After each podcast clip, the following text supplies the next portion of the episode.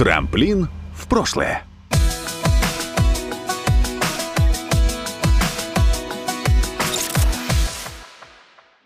Всем привет! Это «Трамплин в прошлое» – подкаст «Трамплин Медиа» об историях, связанных с нашим городом, курьезных, интересных, трогательных. Меня зовут Иван Притуляк, я подкаст-продюсер «Трамплин Медиа». Мы говорим о прошлом нашего замечательного Омска, и сегодня предмет исследования – это известные омские поэты.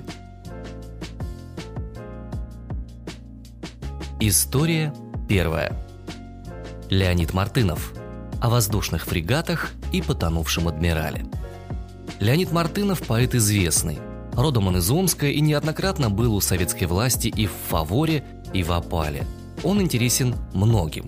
И прекрасными переводами венгерской поэзии, на которые, между прочим, Наутилус Помпилиус писали свои песни, и суровые строки, выражающие суть сибирского мировоззрения, но более всего на родине он прославлен стихотворением «Воздушные фрегаты», Померк багряный свет заката, громада туч росла вдали, когда воздушные фрегаты над самым городом прошли.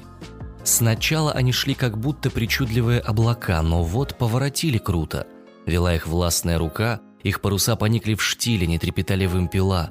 «Друзья, откуда вы приплыли? Какая буря принесла?» И через рупор отвечали мне капитаны с высоты. Большие волны их качали над этим миром. Веришь ты, внизу мы видим улиц сети, и мы беседуем с тобой, но в призрачном зеленом свете ваш город будто под водой. Пусть наши речи долетают в твое открытое окно, но карты... Карта утверждает, что здесь лежит морское дно. Смотри, матрос Латлинь Распутов бросает лот во мрак страны. Ну да, над нами 300 футов горько-соленой глубины. Это стихотворение гораздо глубже, чем кажется, уж простите за каламбур. Стих, который принес Мартынову известность, стих, который принес один из самых ярких поэтических образов, ассоциируемых с Омском, изначально был о совсем другом. И вот почему. В 1927 году в Новосибирске молодые писатели Николай Анов, Николай Феоктистов, Леонид Мартынов, Сергей Марков и Иван Ероший соединились в литературную группу с громким названием «Памир», в противовес новосибирской ультралевой коммунистической группе «Настоящее». Главная задача Памира была в борьбе с партийным руководством литературной Сибирью, а политический идеал у них был «Независимая Сибирь». Название группы предложил Мартынов, ведь именно вершины Памира мыслились тогда перевалом при развитии Сибири на юг и восток и плодотворном общении с народами азиатских стран – Через год многие памирцы вынужденно перебрались в Москву, где группа возобновилась. И даже устроили творческий вечер, один единственный, на котором они открыто выступили со своей литературной и политической программой. Сразу после этого вечера группу подвергли нападкам, а, нападали на них Российская ассоциация пролетарских писателей, были обвинения в чуждой идеологии, в наклонностях областничества, и группа по миру ушла в подполье. Свои дальнейшие собрания сибиряки проводили негласно в узком кругу на квартире у Юрия Бессонова.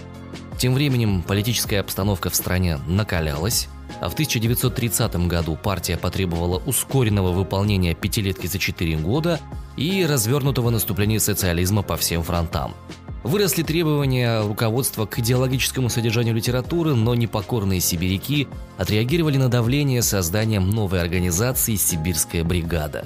И вот в марте-апреле 1932 года ОГПУ на основании ордера, подписанного самим руководителем ведомства Генрихом Егодой, арестовала группу молодых сибирских писателей и поэтов Николая Анова, Павла Васильева, Евгения Забелина, Льва Черноморцева и Леонида Мартынова. Стихотворение с лаконичным названием «Колчаку» исследователи обнаружили только после рассекречивания материалов дела так называемой «Сибирской бригады». Выдержка из протокола допроса Леонида Мартынова 17.03.1932. Возродилась наша антисоветская группа осенью 31-го. На собраниях этой группы я был несколько раз. Знаю, что и без меня собирались, так как я часто бывал в отъездах. А мы обсуждали произведения членов нашей группы и обсуждали ряд политических вопросов, читали советские и контрреволюционные стихи, не для печати. В частности, я читал стихи о Колчаке, о колчаковском поэте Маслове, а также читал стихи самого Маслова. Привожу отдельное четверостишие из этих произведений. Колчаку. Померк багровый свет заката. Громада туч росла вдали, когда воздушные фрегаты над этим городом прошли – их паруса поникли в штиле, Не трепетали вымпела, друзья, откуда вы приплыли, какая буря привела? И через рупор отвечали таинственные моряки, о потонувшем адмирале не зря вещали старики. Интересный факт. В юности Мартынов, катаясь на лодке с другом на Иртыше, из озорства срезал нос, ну то есть подрезал глиссер, на котором, как потом выяснилось, находился и наблюдал за происходящим сам адмирал Колчак. Естественно, на причале друзей поджидали уже офицеры из глиссера, однако верховный правитель сказал им «пропустите господ гимназистов», и инцидент был исчерпан. Вот так воздушные фрегаты оказались связаны с почившим адмиралом.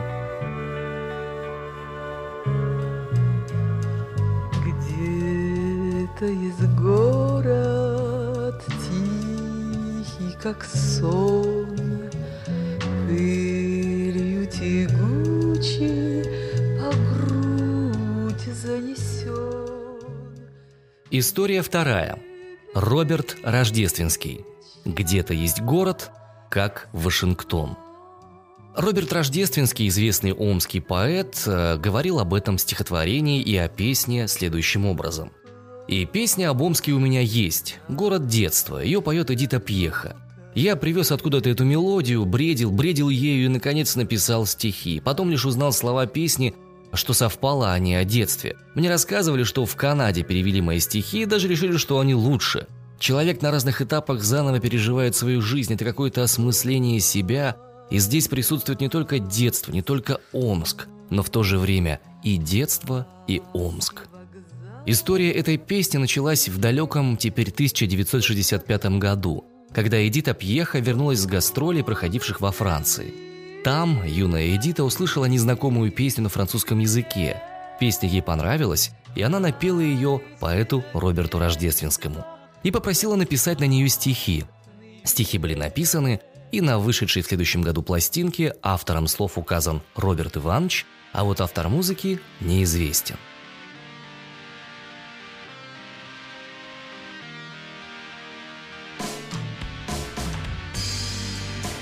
Самые разные артисты исполняли эту песню на стихи омского поэта.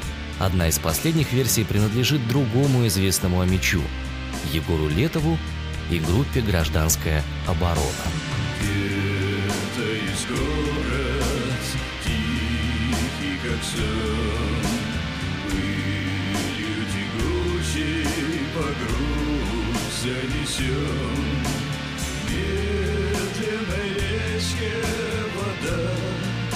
Стекло, Где-то есть город, в котором тепло. А вышла эта песня на пластинке «Звездопад» в 2002 году, а автором музыки там указан советский композитор Александр Флерковский.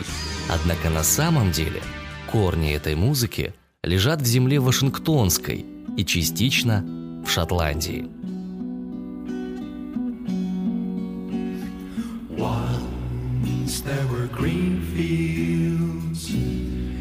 Kissed by the sun. Once there were valleys where rivers used to run. Once there were blue skies with white clouds high above. Once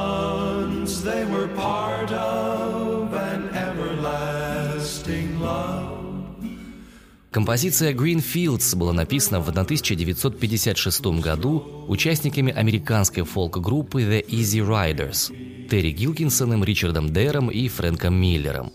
А миру она стала известна четырьмя годами позже, в 60-м году, в исполнении группы The Brothers Four. Их сингл Green Fields стал вторым в американских чартах. Интересно, что эта группа существует по сей день. Три года назад отметила она свой 50-летний творческий юбилей. Впрочем, из изначального состава там остался только контрабасист Боб Флик. Так вот, что самое интересное, эта песня тоже не является оригиналом в полном смысле этого слова.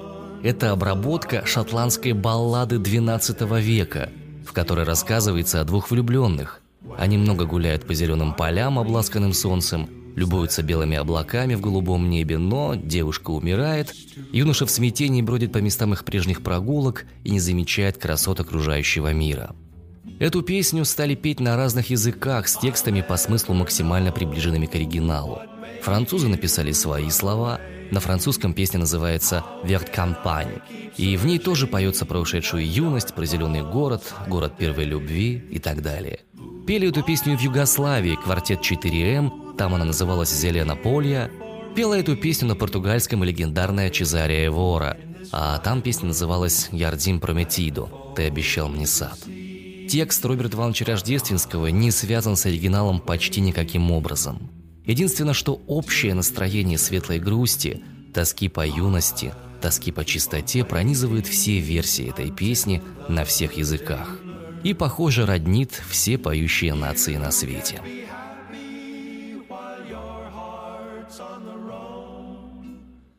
История третья. Самое исполняемое омское стихотворение.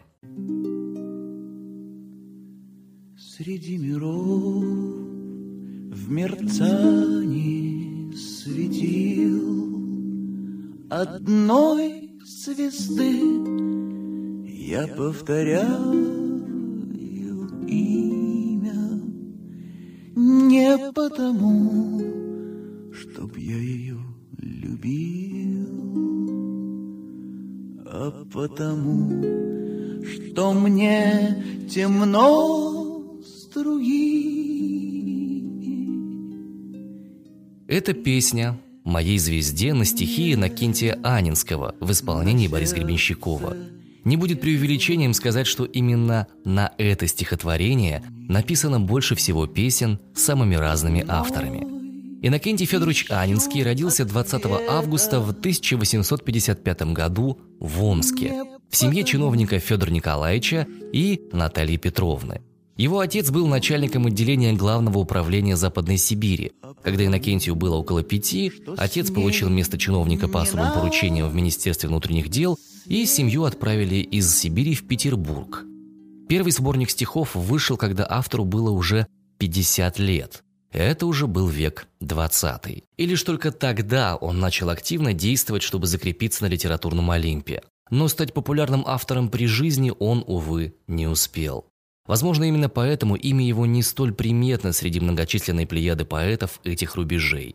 Несмотря на то, что многие его стихи въедаются в душу и легко запоминаются, поэтому он сам себя не считал. Далее цитата. «Девицы заучивали мои стихи наизусть и переписывали их в свои тетрадки. Но не только девичьи сердца обращали внимание на его творение. Вышеупомянутое стихотворение «Моя звезда» неоднократно привлекало внимание известных исполнителей всех времен. Его исполняли Борис Гребенщиков, Алла Баянова, Валерия Бадзинский, Олег Погудин, Зара Долуханова, Георгий Виноградов. Удивительно, но именно ради этого стихотворения Анинского сам Владимир Высоцкий изменил своему правилу не петь чужих песен и записал вот такую версию «Моей звезды». Среди миров в сиянии светил одной звезды. Я повторяю имя не потому, что я ее любил, а потому что мне темно с другими.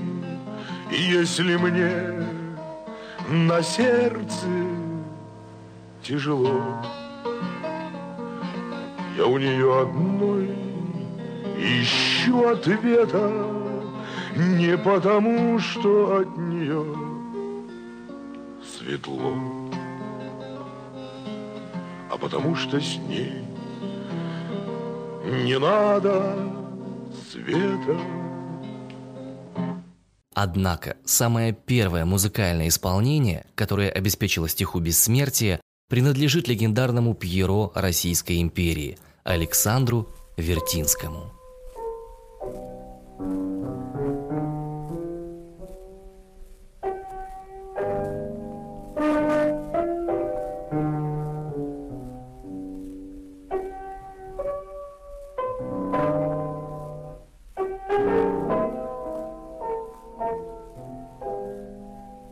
Роман названный им «Моя звезда» был широко известен сначала в среде русской эмиграции, а потом и у нас в стране. И с неизменным успехом самим же Вертинским и исполнялся. Вот как она звучала.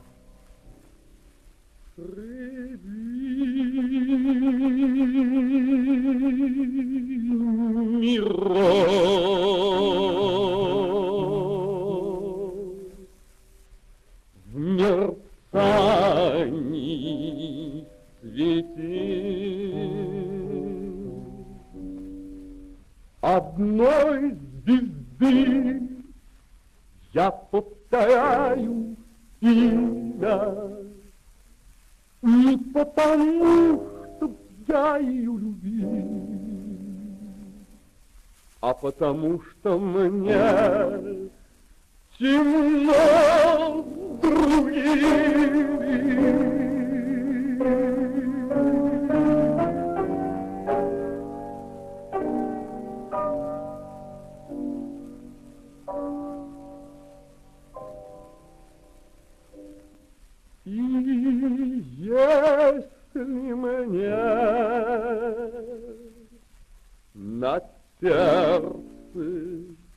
тяжело, я у нее одной ищу ответа.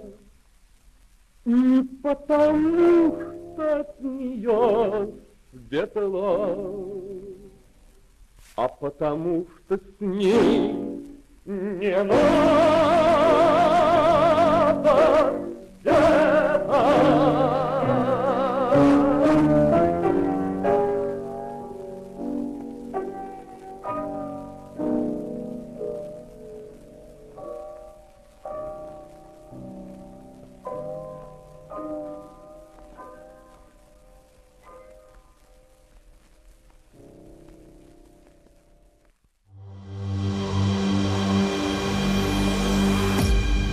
Продукция «Трамплин Медиа».